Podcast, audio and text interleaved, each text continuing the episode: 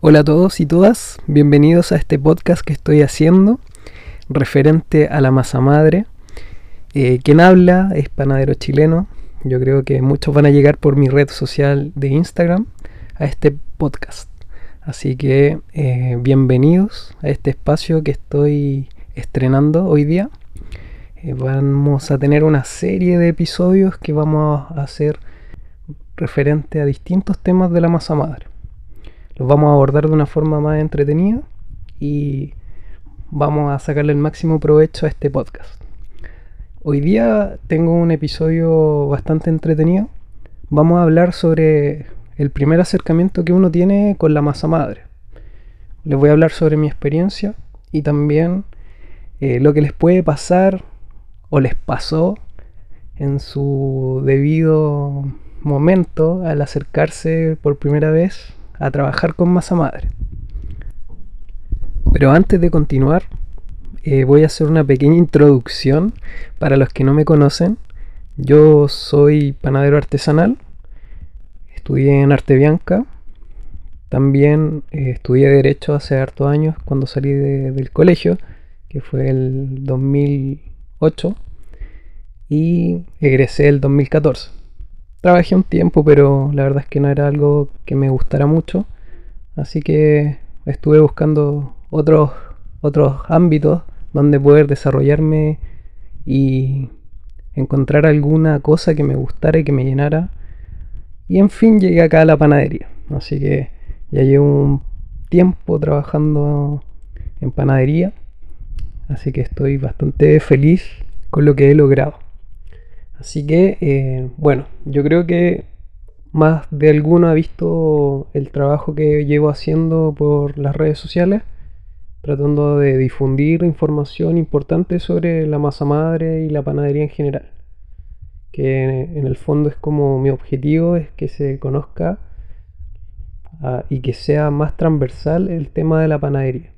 Que todos puedan disfrutar de comer un buen pan y que sepan lo que estamos comiendo, ¿cierto? Y que se valore un poco más el oficio de panadero. Eh, bueno, dicho esto, vamos a comenzar a hablar sobre este tema de hoy día, que es el primer acercamiento al trabajo y a la elaboración de pan, ¿cierto? Con este, este frasco, digámosle frasco, ¿cierto? Que en su interior tiene esta mezcla de harina, agua, ¿cierto? Que en el fondo tenemos un ser vivo ahí dentro del frasco. Esa es una de las cosas que más cuesta entender en el funcionamiento de, la masa madre. Muchas veces eh, no se entiende bien el concepto de que estamos cultivando bacterias y levaduras dentro del frasco. Entonces, muchas veces eh, Escuchamos que hay que refrescar la masa madre, alimentar la masa madre, pero no se entiende bien el por qué, ¿verdad? Entonces, eh, muchas veces tenemos el entusiasmo y las ganas de hacer pan con masa madre, pero omitimos eh, los cuidados que hay que tener con ese frasco, que en su interior hay un ser vivo. Entonces, eh, dentro de este primer acercamiento que uno tiene, eh, la, primera cosa que hay que tener en consideración es que tenemos un ser vivo. Y como es un ser vivo, tenemos que darle cuidados. Básicamente que el ser vivo no pase hambre, esté a una temperatura adecuada, eh, que no esté expuesto a, climas eh, extremos, ¿cierto? Que no esté a la intemperie entonces es como un integrante más de la familia, como una especie de mascota con la que podemos elaborar pan. Entonces de ahí también viene esta moda y este, este gusto por ponerle nombre a la masa madre. Yo creo que la mayoría de los que está escuchando este podcast tiene su masa madre regalona y que le ha puesto algún nombre y que ya la debe tener de hace mucho tiempo.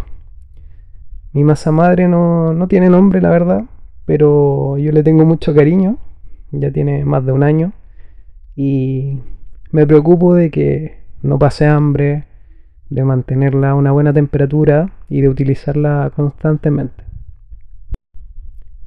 Y a raíz de esto también eh, no sabemos qué alimento tenemos que darle a la masa madre.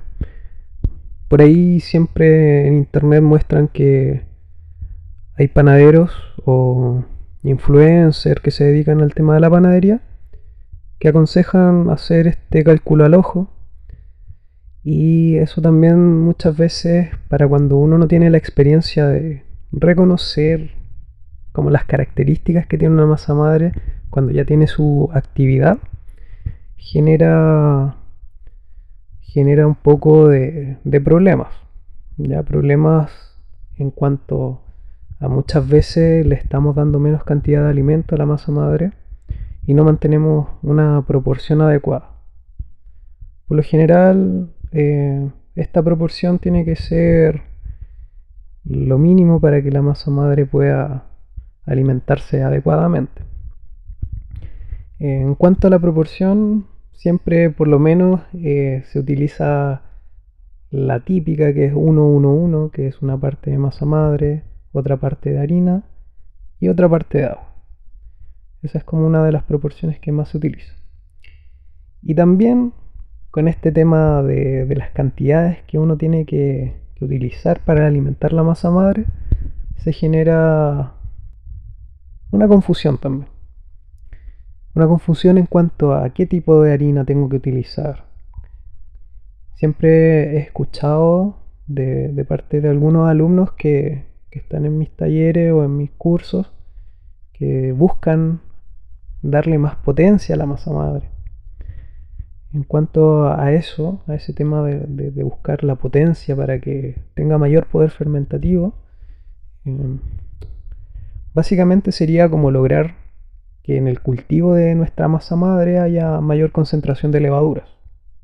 Más que eso, el tipo de harina no es tan relevante ya en cuanto a lograr una buena potencia, sino que lo que tenemos que tender es a que logremos mantener bien la masa madre, que no pase largos periodos sin ser alimentada. Y con esto vamos a tener una buena concentración de levaduras y bacterias. Mientras esa, esa concentración de levaduras y bacterias esté bien cuidado, va a tener un poder fermentativo óptimo. Entonces, cuando nos estamos acercando al trabajo de, elaborar pan con nuestra masa madre, también se genera mm, un poco de, incertidumbre en de cuándo yo voy a poder elaborar este pan. ¿Cuándo es el momento óptimo o el momento adecuado para elaborar el pan? Eh, uno de los errores que siempre se cometen y yo también lo cometí en su momento, fue utilizar masa madre no activa, simplemente tomar el frasco en cualquier momento del día y comenzar a hacer pan. Y ese es uno de los errores más comunes también que se comete a la hora de, elaborar el pan con masa madre. Utilizar masa madre que no está activa. ¿Y qué nos, qué nos sucede con este problema? se ve reflejado en nuestro producto final. Un pan que no, va a crecer, que no va a tener mayor fermentación. Entonces, esa es una de las cosas que nos puede pasar cuando estamos acercándonos a la elaboración del pan con masa madre. Es súper común ese error y, pasa porque no tenemos, no tenemos la conciencia y tampoco tenemos los conocimientos teóricos muchas veces de que tenemos que activar nuestra masa madre, que esas bacterias y levaduras estén en su pic de actividad. Y básicamente eh, ese pic de actividad se da cuando estas bacterias y levaduras están bien cuidadas y están constantemente activas por el alimento que uno le va dando. Otra de las situaciones más comunes que se va dando con nuestra primera masa madre o con nuestras primeras masas madres. Que y esta situación se produce básicamente porque cuando estamos en el proceso de la elaboración de la masa madre, pasamos por eh, un sacrificio que uno hace, que es básicamente cuidar y ser constante con el, con el cultivo. Estamos todos los días alimentándola, ¿cierto? Y nos empieza a costar descartar nuestra masa madre. No podemos entender por qué tenemos que votar parte de, este contenido que, que tiene nuestro frasco. Entonces, eh, ese apego que tenemos con nuestra masa madre genera un montón de problemas. Primero, eh, vamos a tener constantemente masas madres que no llegan al pic de actividad. Masas madres que le estamos dando menos alimento que, el que necesita. Masas madres que se ponen ácidas. Muchas veces también, como es una cantidad tan grande de masa madre, empieza a generar este líquido que se va como a la superficie, un líquido medio amarillo, que se da por el alcohol que producen estas bacterias y levaduras, y también porque se empieza a separar el agua de, la harina.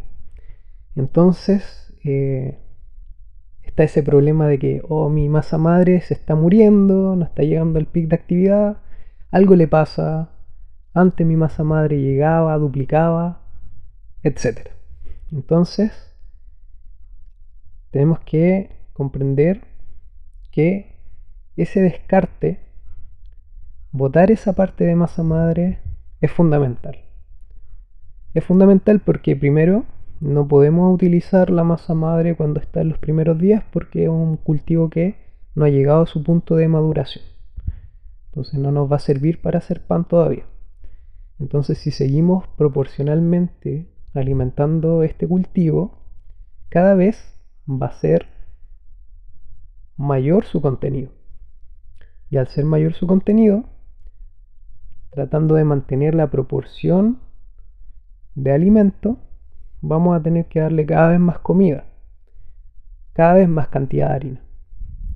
Y eso no es sostenible en el tiempo. O sea, si yo no descarto nunca masa madre, voy a terminar dándole kilos de harina a la masa madre todos los días y obviamente con esa cantidad de masa madre, si yo estoy trabajando desde mi casa, no tiene sentido, ya porque para la elaboración de un pan o una hogaza no vamos a utilizar tanta masa madre.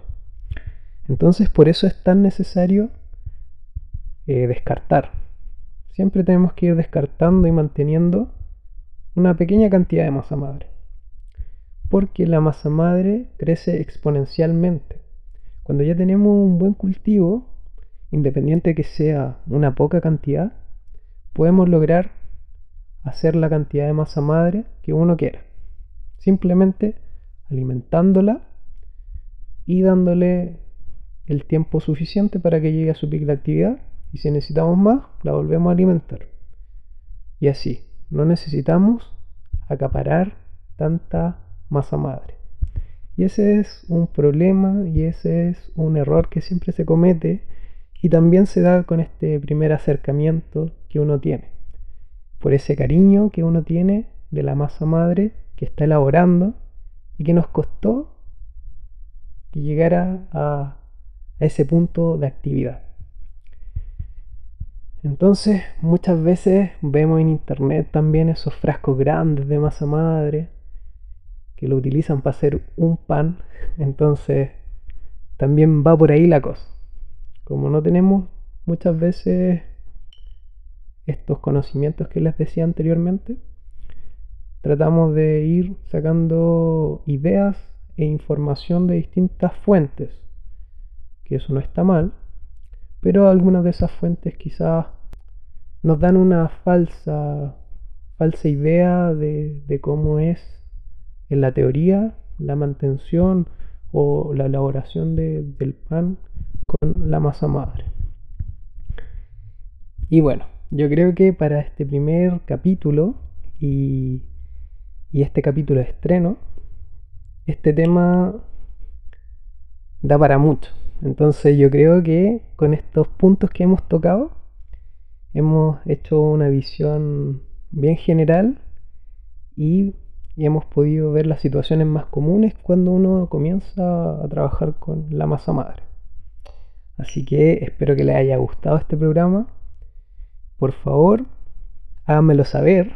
Escríbanme por Instagram. Déjenme comentarios. Eh, esta serie de podcast se llama Masa Madre Gang. Ya, que en español sería como la pandilla de masa madre. Entonces tenemos un Instagram. Bueno, le hice un Instagram a este podcast. Así que pueden buscarlo por Instagram, obviamente, y seguirlo. Así que ahí voy a ir dando la información. Idealmente voy a ir subiendo un capítulo todos los domingos para que estén ahí atentos. ¿Ya? Y también me pueden escribir a mi otro Instagram, que es mi Instagram personal de panadero chileno. Así que muchas gracias y nos vemos en el próximo episodio.